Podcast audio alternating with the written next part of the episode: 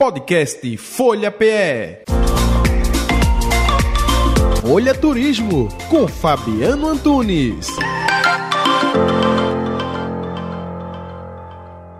A gente hoje vai dar um pulinho lá na terra do Carimbó, Belém do Pará, esse lugar lindo, cheio de atrações turísticas, cheio de atrativos bacanas. E a gente começa pela Estação das Docas, que é sem dúvida o lugar mais conhecido de lá, cartão postal né, da cidade, e para onde o turista, quando chega, já vai colocar o pezinho é lá na Estação das Docas. Esse é o antigo porto fluvial.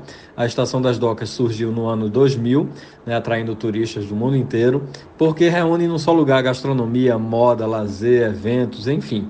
Fica à beira da Baía do Guarujá, tem 500 metros de extensão voltada para a orla e é bacana a organização deles. São três armazéns distribuídos em 32 mil metros quadrados e cada armazém tem um mote diferente, né? tem uma temática, digamos assim. Então, no armazém 1, batizado de Boulevard das Artes, você tem lojas de roupas, artesanatos em geral. No 2, que é o Boulevard da Gastronomia, você tem vários restaurantes e aí você pode provar os pratos típicos de lá, né? Tacacá, tucupi, enfim, muita iguaria típica da culinária amazônica.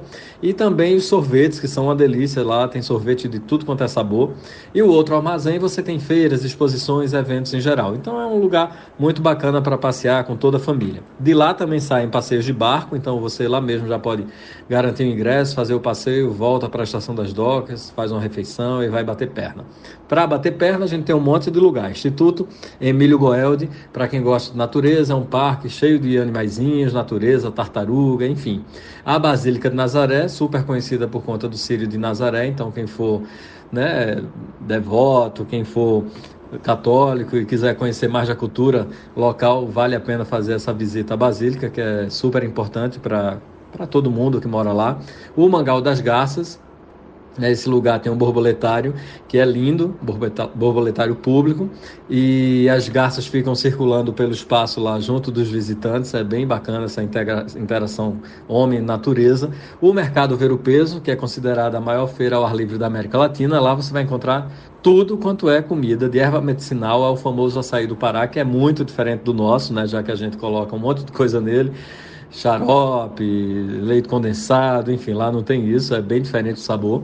Casa das Onze Janelas, que é um casarão histórico lindo, onde funciona o Museu de Arte Contemporânea. Esse casarão foi construído no século XVIII. Do lado dele tem o Forte do Presépio. Enfim, Praça da República, onde tem feirinha de artesanato todo domingo, e o Teatro da Paz, né, que é um monumento lá construído em 1878. O teatro tem linhas neoclássicas, foi construído no período áureo da exploração da borracha na Amazônia e vale muito a pena essa visita, inclusive lá dentro, que ele é lindo demais. Então é isso. Quem quiser mais dicas de viagem, segue a gente lá no Instagram, é o Rota 1976. Um abraço. Podcast Folha PE. Folha Turismo com Fabiano Antunes.